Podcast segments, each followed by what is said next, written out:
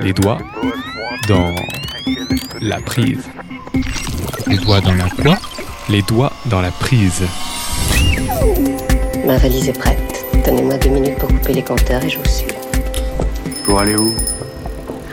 Ah, ça c'est vous qui allez me la prendre. Les doigts dans la prise. Salut tout le monde et bienvenue sur So Good Radio, la radio où tu mets les pieds sous la table, mais surtout les oreilles en mode avion. La voix qui vous parle, c'est moi, Romain Salas, tout heureux de vous présenter ce nouvel épisode des Doigts dans la prise, une émission imaginée avec Engie. Chaque semaine, je reçois une personne dont le métier participe à la transition énergétique. Une notion un peu énigmatique qu'on tente de démystifier ensemble, en commençant par la définir comme la transformation profonde de notre système de production, de distribution et de consommation d'énergie. En clair, des gens qui se décarcassent pour réduire nos factures d'électricité et décarboner nos modes de vie. Ils vont nous parler de leur parcours, du sel de leur métier, mais aussi des défis qui les attendent et de l'avenir de l'énergie. Aujourd'hui, on s'attaque aux dirigeables, ces paquebots volants disparus de nos voûtes depuis les années 40, ces géants du ciel qui sont à coup sûr les plus gros engins flottants jamais construits par l'espèce humaine. On pensait qu'ils ne voleraient plus, et aujourd'hui, ils sont de retour, notamment pour décarboner nos transports. Mon invité est là pour vous en convaincre. Les doigts dans la prise. Et justement, pour comprendre comment le dirigeable participe à la transition de l'aéronautique, j'ai le plaisir d'avoir à l'autre bout de la table Léa Serrano. Salut Léa. Salut Romain. Tu as 32 ans Léa, tu habites dans le cœur de Paris, à République. J'espère que tu as une belle vue euh, sur la place. Je suis un peu loin, mais j'ai une belle vue sur le Bataclan. Ah, bon. Pour nous consoler, on peut dire que tu as un lapin qui s'appelle euh, Vigicarotte, tu me disais, et deux chats qui s'appellent Simone de Bavoir et Sergent Croquette. Une passion euh, pour les noms extravagants que tu caches bien derrière ta casquette de responsable industriel à Flying Wells. En bon français, les baleines volantes. Une entreprise française, justement, qui conçoit un dirigeable qui devrait voler d'ici 2024. En gros, ton métier, c'est de superviser l'usine d'assemblage du premier dirigeable français de grande envergure depuis la guerre froide. On peut le présenter comme ça?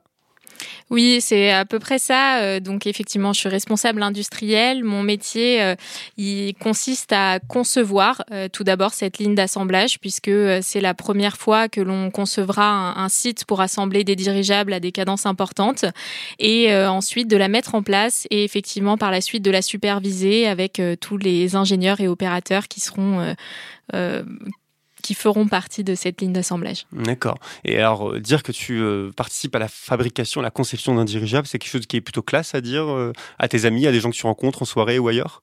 Oui, euh, carrément. Euh, alors c'est vrai qu'on peut avoir euh, deux types de réactions. Ça fait très longtemps qu'on n'a pas entendu parler des dirigeables en Europe et, dans le monde. Donc souvent c'est de la surprise.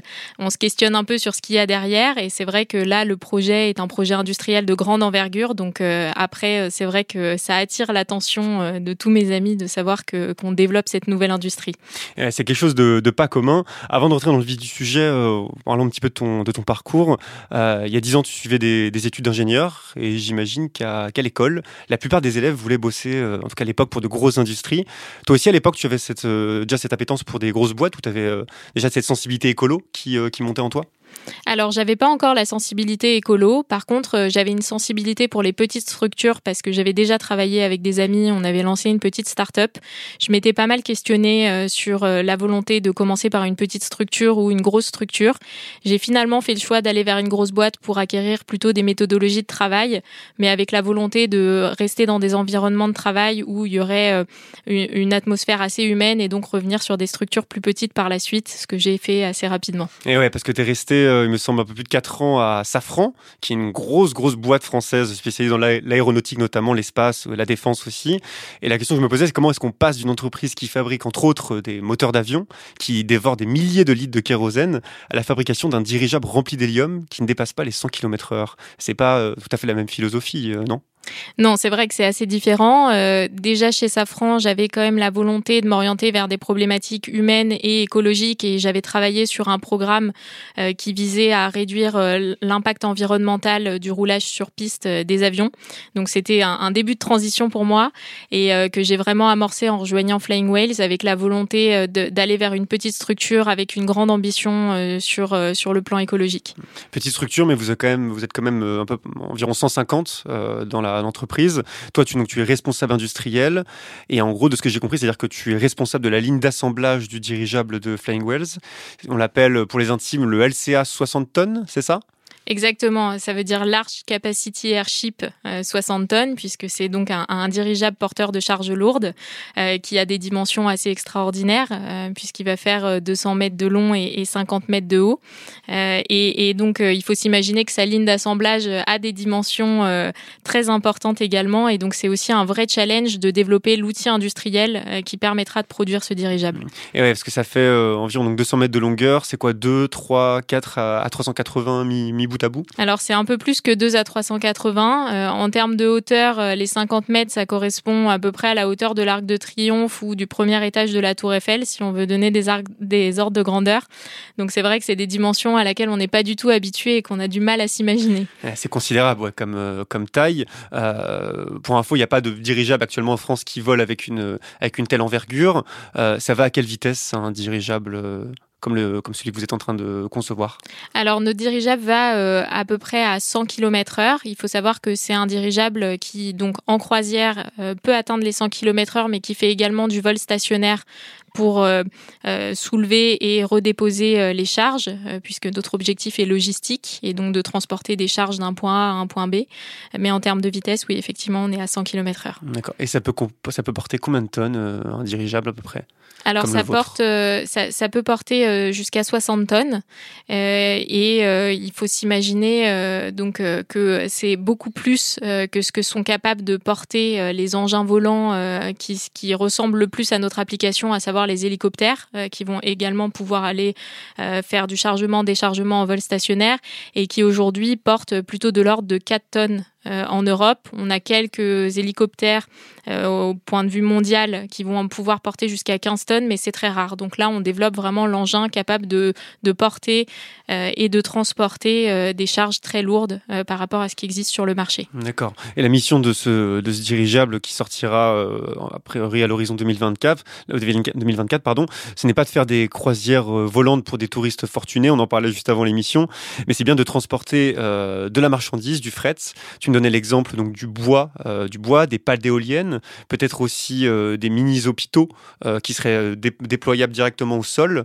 le dirigeable a une vocation à éviter, comme tu le disais, l'usage d'hélicoptères, de transport, dont la charge est très limitée, 4-5 tonnes maximum de ce que j'ai vu, et dont la consommation de carburant est énorme. Et c'est aussi pour éviter l'usage de camions qui nécessitent des routes, dont le bitume est un mélange d'hydrocarbures. Donc c'est tout un coût climatique, un coût d'émission qui est considérable. À ce titre, on peut dire que le dirigeable, à ton sens, représente le, futur du fret, le, le futur du, déplacement de marchandises? Oui, oui, tout à fait. Alors sur le point de vue régional, surtout, puisqu'on va faire des missions euh, qui, euh, qui sont euh, limitées à une zone d'application autour de, de là où sera stocké notre dirigeable. Mais c'est évidemment le futur du fret aérien sur ces applications-là, parce qu'on a énormément d'applications différentes, comme tu les mentionnais juste avant. On en a d'autres, à savoir le transport de conteneurs et, et tout un tas d'autres euh, d'autres applications euh, que l'on peut découvrir au fur et à mesure des études de marché que l'on fait. Et c'est vrai que on, on, consomme en fait 20 euh, fois moins qu'un hélicoptère à la tonne transportée, donc ce qui est une ah, évolution majeure du point de vue climatique. Et en plus de ça, on n'a pas besoin d'infrastructure au sol, vu que l'on fait du vol stationnaire et qu'on reste en l'air pendant qu'on se charge et on se décharge. Donc on va éviter tout ce qui est problématique de route pour aller dans des forêts chercher du bois ou mettre des éoliennes et à travers des villages où on va avoir des problématiques logistiques assez considérables. Donc on va s'affranchir aussi de tout cet impact au sol euh, qui est très important. Et donc ce que vous allez transporter, ça ressemble à quoi? Je parlais du bois tout à l'heure, il y a d'autres exemples que tu peux donner? Alors il y a effectivement le bois, euh, il y a donc euh, tout ce qui va être éolien, tout ce qui va être électrique avec des pylônes, avec également des tronçons de, de câbles qui aujourd'hui en fait sont transportés par camion et on limite en fait le diamètre de ces, de ces câbles, euh, enfin de ces tronçons de câbles euh, par la hum, taille des camions dans lesquels ils vont devoir rentrer. Euh, et nous, en fait, il faut s'imaginer que l'on peut transporter à la fois dans notre soute, donc le bois, les, pales d'éoliennes vont rentrer dans notre soute, mais également tout ce qui est pylône, on va pouvoir le mettre en dehors de notre soute et le laisser sous notre dirigeable. Donc les applications sont extrêmement importantes. on peut imaginer tout type de transport en fait du moment que la charge est limitée à 60 tonnes. Et on développe toutes les, les, les outillages qui vont permettre permettre de porter ces, ces nouvelles applications. D'accord. Et l'intérêt du dirigeable, c'est pour ça que je t'ai invité, c'est que dans la question de la transition énergétique, l'intérêt il est majeur. Tu me dis si je me trompe. D'abord parce que l'importance est assurée par l'hélium, qui est un gaz porteur qui n'est pas un gaz à effet de serre, donc qui réchauffe pas le climat. D'autre part parce que c'est une propulsion qui est hybride, donc qui est pas si gourmande que ça en combustible qu'en comparaison à un avion, ou un hélico. Et aussi, comme tu disais, parce qu'il n'y a pas d'infrastructure au sol nécessaire pour charger et décharger, ce qui évite tout un tas de, de constructions. Donc ça représente, à ton sens, un intérêt écologique majeur dans l'aérien? Oui, tout à fait. Donc euh, effectivement, l'hélium va nous permettre de rester en l'air et de flotter euh, sans utiliser notre propulsion, euh, ce qui n'est pas du tout le cas sur des applications comme l'avion ou l'hélicoptère. Et ensuite, on a cette propulsion hybride qui, du coup, est, une bonne transition énergétique vers le tout électrique par la suite.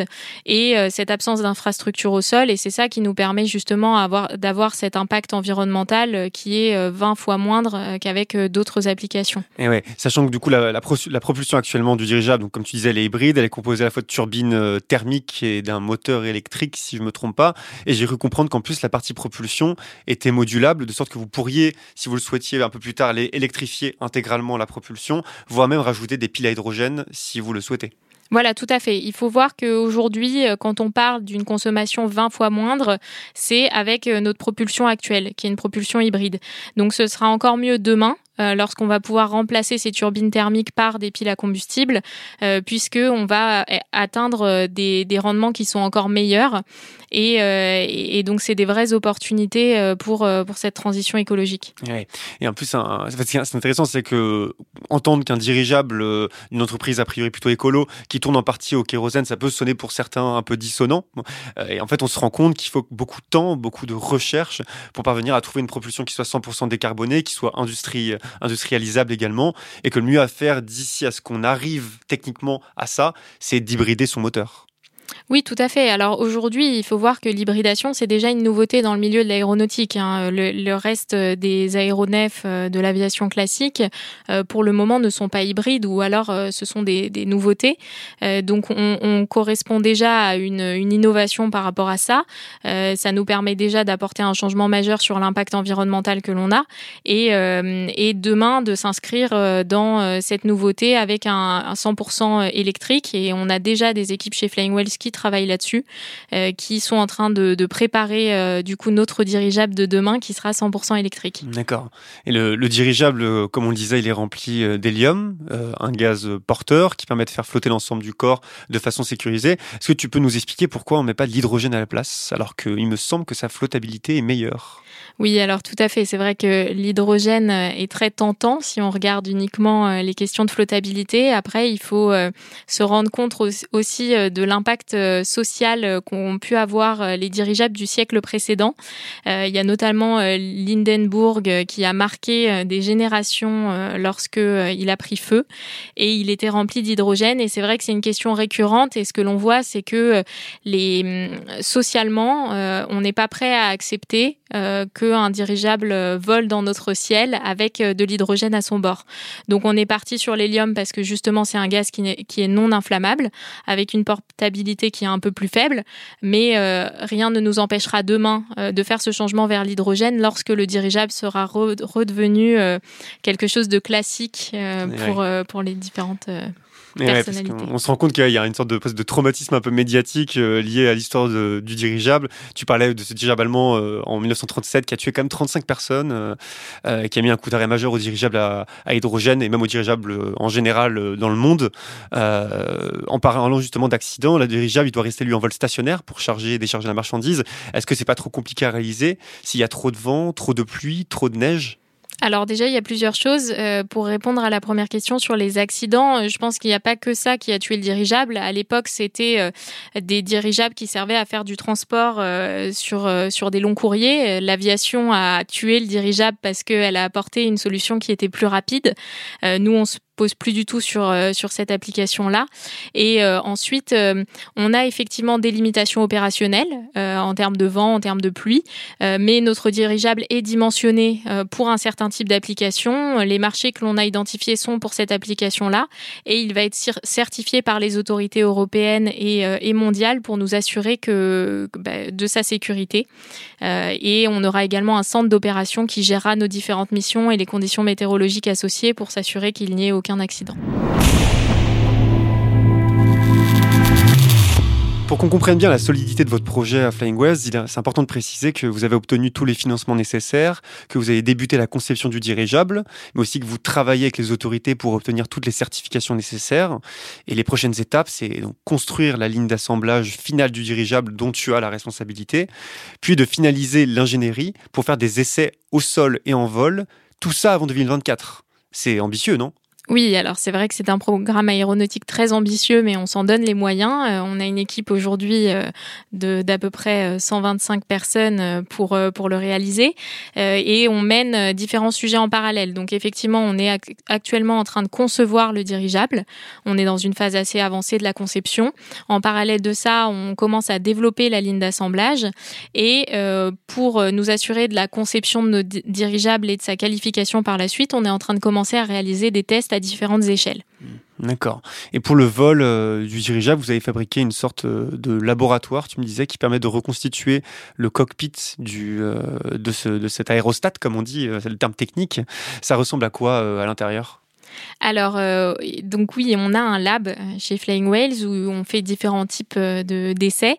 on a à l'intérieur de ce lab un simulateur de vol pour le dirigeable. Donc, ça ressemble à en fait la cabine dans laquelle s'installeront les pilotes. Il faut savoir qu'on va avoir deux pilotes dans notre dirigeable, un pilote qui sera en charge de diriger l'appareil et un autre qui sera en charge de faire le levage des charges. Donc, c'est deux, deux activités assez différentes. Et donc, ce simulateur permet de tester dans différents environnements, différentes missions et d'avoir un premier retour euh, à la fois sur le développement de nos commandes de vol, euh, mais également sur l'environnement euh, pour ces pilotes. Et ce sont d'anciens pilotes d'avion ou d'hélico qui testent le simulateur de vol? Oui, tout à fait. Alors, euh, on s'entoure euh, pour, euh, pour monter en maturité sur notre simulateur de vol de différents pilotes. On a des pilotes d'avions de ligne, d'avions de chasse, d'hélicos classiques, d'hélicos de levage aussi, pour toute la fonction plutôt de levage de charge, et également de grutiers euh, sur cette partie-là et euh, on, va également s'entourer euh, de, personnes qui conduisaient des bateaux ou des sous-marins potentiellement parce que c'est aussi des applications qui sont assez proches vu qu'on a un dirigeable qui est très grand, ça, se ressemble. Et c'est des gens qui souhaitent se reconvertir dans quelque chose d'un peu plus écolo ou c'est des gens peut-être plutôt à la retraite qui souhaitent avoir une autre activité de de fin de vie, j'allais dire. Un peu étrange de le poser comme ça? Alors, euh, il y a les deux. Euh, on, a des personnes qui viennent pour nous aider euh, plutôt parce que le projet les enthousiasme, enthousiasmes et, donc ils, ont envie aussi de tester pour eux, de se rendre compte ce que c'est de cette nouvelle application. Et donc, il y a, aussi un peu de curiosité et nous, ça nous permet d'avoir un retour d'expérience. Et il y a également des personnes qui sont embauchées chez nous et qui seront les pilotes de dirigeables de demain. Euh, et qui donc euh, change un peu euh, de métier. D'accord, mais je, me demandais justement, vu que les dirigeables de cette taille-là n'ont pas été produits depuis des décennies, comment est-ce qu'on forme au pilotage des gens qui n'ont jamais pu conduire, piloter ce genre d'engin avant et sur lesquels il n'y a pas d'autres personnes un peu plus âgées qui pourraient peut-être les aider justement à, développer ces, ces, compétences Alors on va avoir une école de formation en interne à Flying Whales parce qu'il faut s'imaginer que nous, notre application, c'est qu'on développe ce dirigeable mais demain on l'opérera. donc on aura nos propres pilotes. Donc on est en train de développer cette école et les formations qui y sont associées. Une partie de la formation, c'est des formations classiques d'aviation de ligne, euh, d'aviation commerciale. Donc, c'est des licences de pilote euh, que l'on pourra avoir euh, chez des opérateurs aériens classiques qu'on est en train de, de faire passer à, certaines personnes de chez nous. Et demain, il y aura des heures de pratique à faire à la fois sur nos simulateurs de vol et à la fois sur nos dirigeables pour accumuler un certain nombre d'heures et être capable de devenir le pilote de dirigeable, les pilotes de dirigeable de Flying Whales. Tu sais d'ailleurs de quoi tu parles, Léa, parce que tu as eu la chance de tester et de piloter un simulateur euh, de vol, le simulateur de vol que vous avez fabriqué. Est-ce que tu es prête à te reconvertir en pilote de dirigeable ou tu préfères rester sur la partie industrielle? Alors, c'était hyper intéressant euh, de, de pouvoir tester ce simulateur parce que nous, on a vraiment la volonté chez Flying Whales de faire participer tout le monde au développement. Donc même si moi je suis un peu éloignée, j'ai pu le tester. Euh, c'est très étonnant de voir la réaction que ça a parce qu'on est sur des vitesses qui sont plus faibles que les avions classiques et, et du coup la maniabilité est très différente. Après, bon comme tu le vois, je porte des lunettes, donc je suis pas sûre d'être la bonne candidate pour être pilote demain. Et puis j'aime bien garder un peu les pieds sur terre et surtout dans l'atelier, donc je resterai côté industriel. c'est vrai que c'est pas donné à tout le monde de piloter ce genre d'engin. Euh, à quel point c'est immersif? Est-ce que euh, est-ce que tu as des ventilateurs qui te soufflent le vent euh, au visage ou est-ce qu'il y a des tremblements donnés ou c'est simplement un simulateur assez basique qui donne les conditions de, de vol? Alors aujourd'hui c'est assez basique. Il y aura des, des, mises à jour de notre simulateur pour que ce soit un peu différent. Aujourd'hui on a surtout un grand écran qui nous permet de visualiser ce que visualiserait pilote et on a également la réactivité des commandes de vol qui nous permettent de voir en fonction de, de la façon dont on pilote quelle va être la réaction du dirigeable. Euh, mais on est sur un simulateur euh, plus classique pour le moment. et j'imagine qu'il y a peu de, femmes pilotes euh, dans ce milieu et plus généralement, plus généralement peu de femmes dans l'aéronautique et dans l'industrie. tu as bon espoir que ça évolue dans les prochaines années? Oui, alors j'ai effectivement très bon espoir que ça évolue. Euh, déjà, euh, ce qu'il faut euh, savoir, c'est qu'il y avait une pilote de dirigeable il y a à peu près 100 ans qui s'appelait Gabi Morley, qui était une actrice qui était un peu touche à tout et qui avait déjà commencé à, à, piloter des dirigeables. Il y en a encore une actuellement et même peut-être plusieurs. En tout cas, il y a la première pilote de dirigeable du XXe siècle qui travaille en Allemagne et qu'on a eu l'occasion de rencontrer avec Flying Whales. Et j'espère évoluer, évidemment que ça va évoluer. Je pense que c'est un sujet extrêmement important euh, pour l'industrie de demain. Hmm. Et tu me disais que, que, tu as rejoint Flying Whales euh, notamment pour son aspect euh, bas carbone et écolo. c'est difficile actuellement de trouver des projets industriels d'envergure avec une démarche qui est véritablement écologique, à ton sens? Oui, alors c'est une vraie question. Je pense qu'il y en a de plus en plus les, les, grands industriels sont en train maintenant de se poser la question d'aller vers des, des, des, sujets plus écologiques. Euh, moi, au moment où j'étais euh, dans l'industrie aéronautique classique, c'est vrai que c'était plus rare. Euh, Flying Whales est euh, la première réponse aéronautique française euh, globale sur les sujets environnementaux. mais, mais je pense que le, le climat actuel, la volonté des différentes enfin des, Français et des Européens et puis plus largement dans le monde force les industriels à changer et, on voit une transition qui s'opère sur le type de projets qui sont lancés par des grands industriels maintenant. Mhm. Et ouais, avec la difficulté toujours de réussir à différencier des projets anecdotiques qui seraient de l'ordre du greenwashing d'une véritable démarche dans des projets euh, structurés et, euh, et, bien, et bien taillés. Euh, l'un des, l'un des grands enjeux de notre siècle justement, et c'est ce dont on parle dans ce podcast, c'est d'opérer une transition vers des énergies faiblement carbonées pour réduire notre impact sur le système climatique. Euh, on dit souvent que le changement de mentalité est un levier euh, qui peut être trop lent face à, l'urgence. Mais d'après toi, euh, les lignes bougeraient peut-être du côté de, de la jeunesse et de l'influence qu'elle pourrait exercer sur les entreprises? Oui, tout à fait. Euh, Aujourd'hui, on le voit euh, dans les différents recrutements qu'on peut faire euh, chez Flying Whales. Moi, sur les dix dernières années, c'est les premières années où je me rends compte que les raisons pour lesquelles les jeunes rejoignent une entreprise, c'est l'impact humain et environnemental que cette entreprise va avoir et ils ne sont plus du tout prêts à, à rejoindre une entreprise qui ne correspondra pas à leurs valeurs.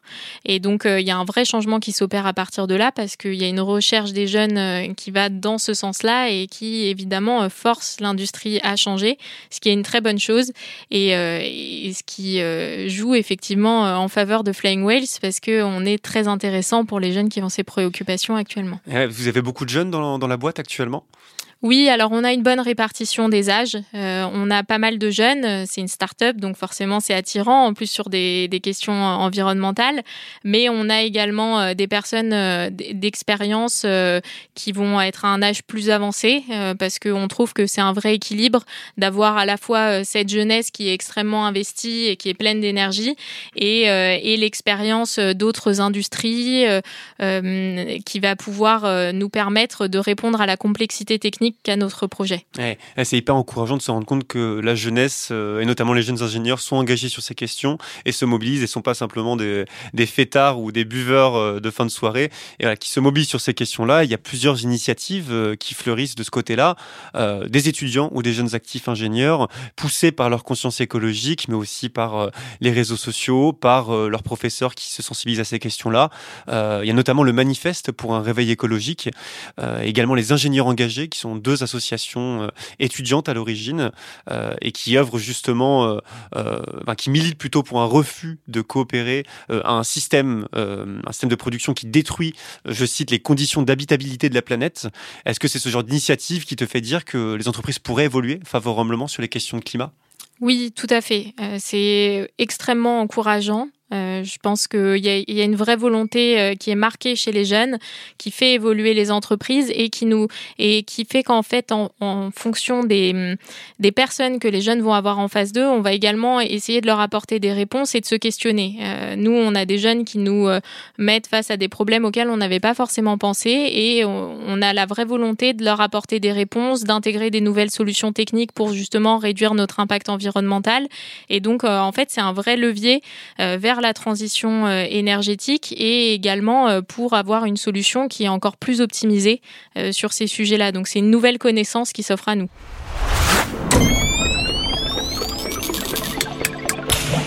On arrive Léa dans la partie euh, futuriste de l'émission. Euh, là, le but du jeu pour, euh, pour nous, c'est d'imaginer à quoi ressemblera l'énergie à la fin du siècle. D'après toi, est-ce que ce sera une énergie qui ressemblerait à de l'hydrogène par électrolyse de l'eau, qui est une manière renouvelable de produire de l'hydrogène? Est-ce que ça serait peut-être la fusion nucléaire qu'on espère développer à échelle, à échelle industrielle d'ici 2100, de ce que j'ai lu? Ou bien est-ce que ce seraient les énergies renouvelables qui, malgré leur intermittence, ont l'avantage d'être inépuisables? À ton avis, c'est quoi l'énergie euh, de la fin du siècle alors l'énergie de la fin du siècle, pour moi, effectivement, ce sont les énergies renouvelables. Euh, dans notre programme aéronautique, euh, ça va être l'intégration de cette pile à combustible, cette pile à hydrogène à notre système pour passer vers du 100% électrique. Et je pense qu'il y a un, vrai impact et intérêt à à mettre ça en place sur les technologies du transport euh, pour euh, amorcer cette transition énergétique avec succès. Et ouais, parce que pour le moment, la majorité de l'hydrogène qu'on produit, c'est de l'hydrogène qu'on dit gris euh, ou l'hydrogène noir, qui est produit à partir d'énergie fossile. L'enjeu étant de faire à minima l'hydrogène jaune, donc c'est l'hydrogène nucléaire, voire de l'hydrogène vert, qui serait à partir de l'énergie renouvelable. Tout à fait. Je pense qu'il y a beaucoup d'initiatives sur ces sujets-là, beaucoup de recherches qui sont faites et j'ai bon espoir qu'on trouve euh, une solution euh, complètement renouvelable. Ouais. Et si on rentre dans un imaginaire euh, un petit peu plus sci-fi, un petit peu plus science-fiction justement, est-ce que si tu devais imaginer finalement ce que c'est que l'énergie du futur, là en dehors de la fin du siècle, simplement dans vraiment une idée, dans une, une, idée très prospectiviste, une énergie qui n'existe pas encore, à quoi tu penserais? Est-ce que ça serait l'hydrogène pour propulser des drones, des robots taxis, des trains hypersoniques, ou est-ce qu'à l'inverse, ce serait plutôt une forme de slow tech. Quelque part, le dirigeable s'inscrit là-dedans, une sorte de philosophie de la lenteur qui s'inscrirait en opposition à la grande accélération du monde, toujours plus de vitesse, de croissance, de consommation.